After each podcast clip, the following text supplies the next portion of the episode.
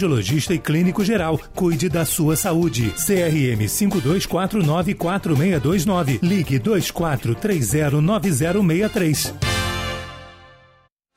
Ah, doutor Roberto Guido, um abraço para você e sua homenagem à coluna com o professor querido, maravilhoso, professor Dionísio da Silva.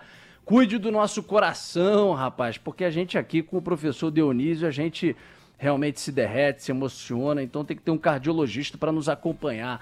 Felipe Moura Brasil já na área também. Fala, Felipe, bom dia. Salve, salve, Rodolfo Schneider, equipe ouvinte da Band News FM, tamo junto, até o meio-dia, vamos com tudo. Professor Dionísio, bom dia. Bom dia, querido Rodolfo. Bom dia, equipe da Band News. Bom dia.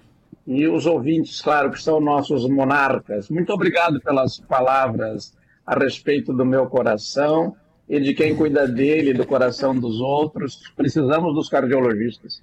Ô professor, e a gente precisa deles, inclusive para gente, para que a gente possa continuar, o meu caso pelo menos é esse, tomando chopp e café. Eu gosto dos dois, Equilibra professor, tudo. entendeu? É claro que de forma moderada, não pode tomar chopp depois pegar o carro, esse tipo de coisa. Mas que eu gosto dos dois, eu gosto. Já tomei meu café duplo expresso hoje de manhã, professor. E O você Pinho agou, eu não sei se por causa do chopp ou do café. É, os dois.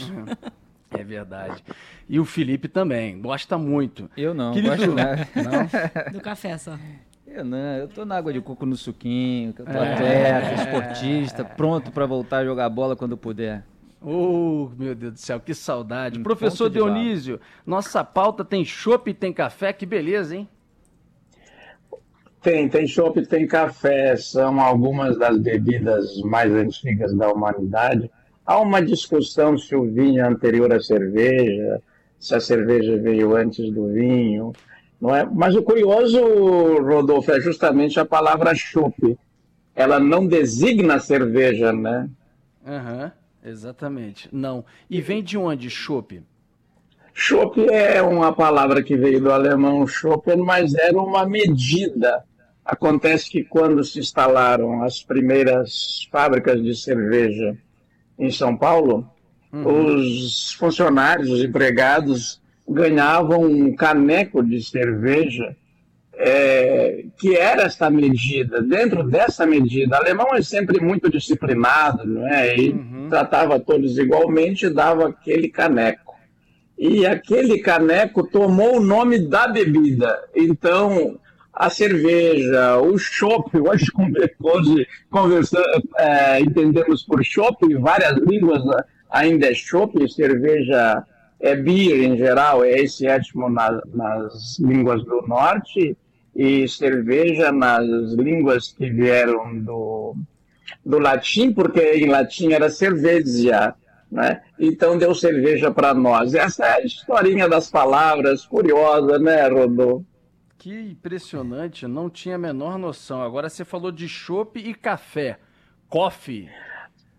É, o café tem uma história semelhante, só que ele foi uma bebida maldita, tomada secretamente, como hoje acontece com a cocaína, só que não tinha essa divulgação que tem a cocaína no mundo. O café existe desde o século IX, secretamente, designado por palavras assim que serviam de metáforas, e quando ele foi comercializado, a partir do século XV, mas chega para nós bem depois, aqui no Brasil, finais do século XVIII, XIX, ele tomou o nome daquela. é, é, só um pouquinho, Rodolfo. Claro, não tem problema, professor. Fica tranquilo, ele foi tomar um gole do chopp dele e já vai voltar. Ou um tá cafezinho, certo, é. Tá certo. Joga um pouquinho pro santo. Tá friozinho aqui no Rio. Tem que ilustrar o um comentário. pro santo. É. Pronto. Claro. Eu estou com um problema aqui no software, deu certo? Deu certo, Eu estamos te tá ouvindo, vendo. professor. Joga no software Tá o teu bem. gole então, de, de café chopp. veio Joga do pra ele. árabe, nome É. de uma plantinha que passou para o turco, do turco para os comerciantes de Veneza, que há bons navegadores, ou contratavam bons navegadores, a espalharam pelo mundo.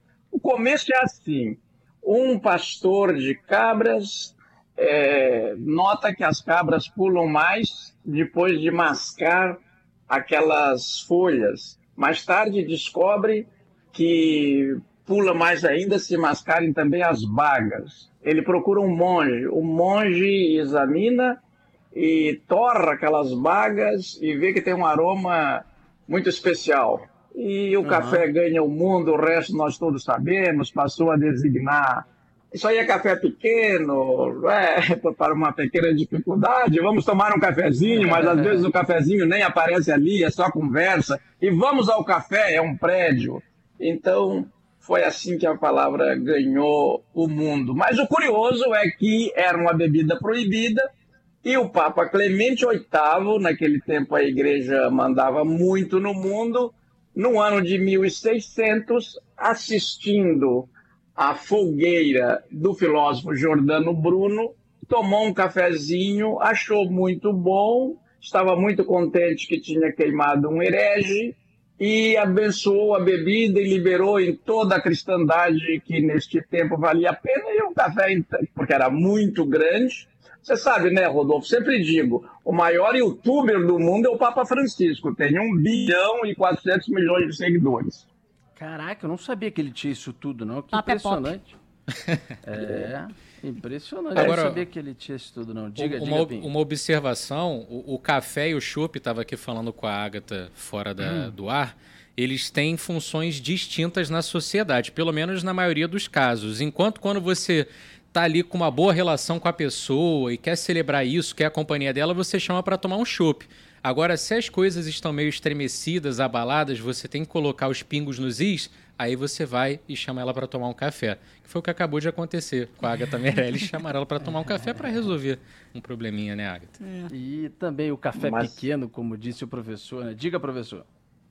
Não, Rodolfo, que maravilha, né? Nós devemos ter uma taxa de periculosidade para trabalhar com esses dois aí, você em São Paulo e eu no Rio, e eles aí fofocando na beirada, né? Que maravilha. Você eu sou um admirador da fofoca. Ela é uma prova de solidariedade, né? A pessoa está preocupada com a vida alheia, não é um indiferente. Não, não a gente é. profissionalizou a fofoca, viramos jornalistas. É tá certíssimo. E com o Felipe Moura Brasil também no estúdio. Aí o bicho pega mesmo. Professor, e a expressão, essa é maravilhosa, foi pro Beleléu. Ih, rapaz, nossa senhora, foi pro Beleléu. Aquele ex-diretor do Ministério da Saúde ontem foi pro Beleléu, foi preso lá pelo presidente da CPI. De onde vem essa expressão, foi pro Beleléu?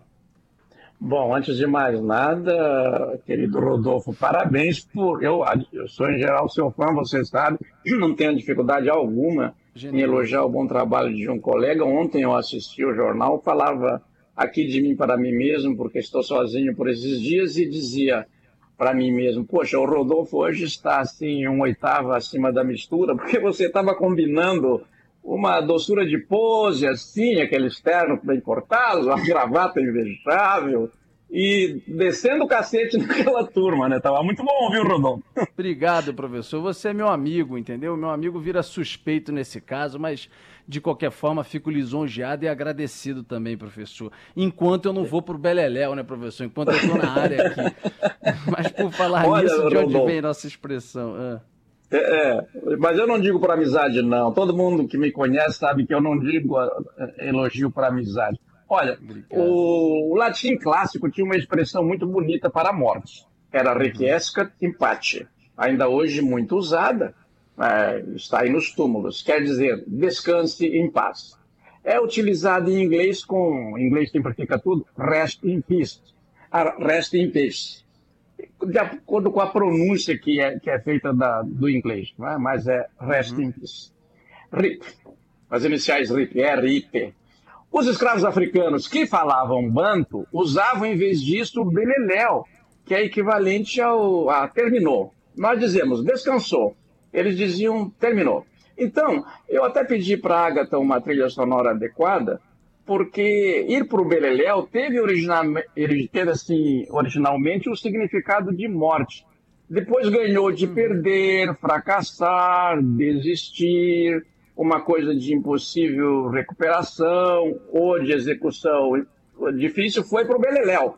Por exemplo, previa-se uma verba, não veio. O projeto foi para o Beleléu o Felipe Moura Brasil aí, colírio dos ouvintes, colírio dos ouvintes, né? ah, né? Sa sabe desse, desse, negócio aí de verba que vai pro Beleléu.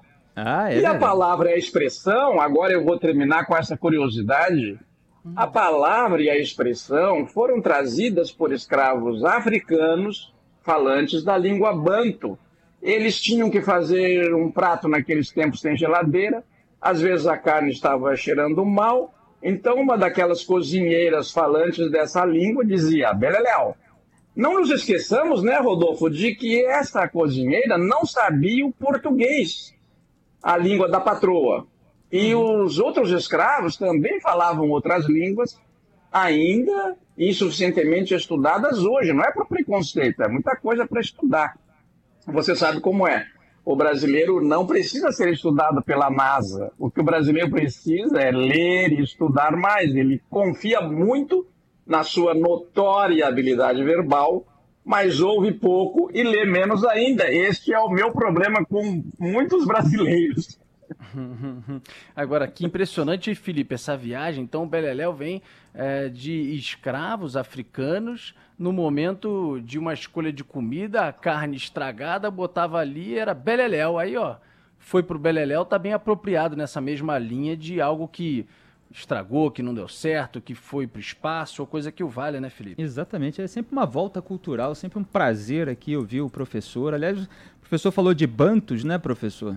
É, me lembrou, Sim. inclusive, a letra de um samba que é uma das mais belas homenagens já feitas a um artista falecido, que é o samba Labareda, de Jorge Simas, que tocou violão durante muitos anos com João Nogueira, e Paulo César Feital, em homenagem ao João Nogueira. E aí tem aquele momento que fala é, é, pele com pele até sangrar, pois samba jorrando por todos os poros, de bantos de luz os bororos, para denunciar ou sonhar. Quem é esse malandro de primeira, com sobrenome de madeira e labareda no olhar? João, o bloco sai queira ou não queira e a gente toma a saideira depois que a saudade desfilar. Isso é só um trechinho, é um samba Beleza. belíssimo ali daquela turma que fazia o Clube do Samba. Então, acrescentando aí um tempero cultural a essa volta que o professor dá, que é sensacional. E aliás, quem foi pro Beleléu foi a qualidade do time do Flamengo, né? A do E o Inter Inter? Tá perdendo do até pro Fluminense. também, né, Rodolfo? A É, semana o Inter tá ruim pra todo mundo. Pro São Paulo, a gente Brasil vai em casa salvar com o sábado. Ceará. O Flamengo perdeu pro Atlético Mineiro. Vamos trocar de assunto. Esquece futebol. Botafogo perdeu no meio de semana. É só se salva o Cristiano, viu? É, é verdade. Querido professor, até semana que vem. Um abraço grande. Saudades. E não, semana um que vem eu estarei fora. até O de Felipe tá na área repente. o Muito obrigado. Um beijo, Agatha. Beijo. beijo, professor. Valeu, professor querido.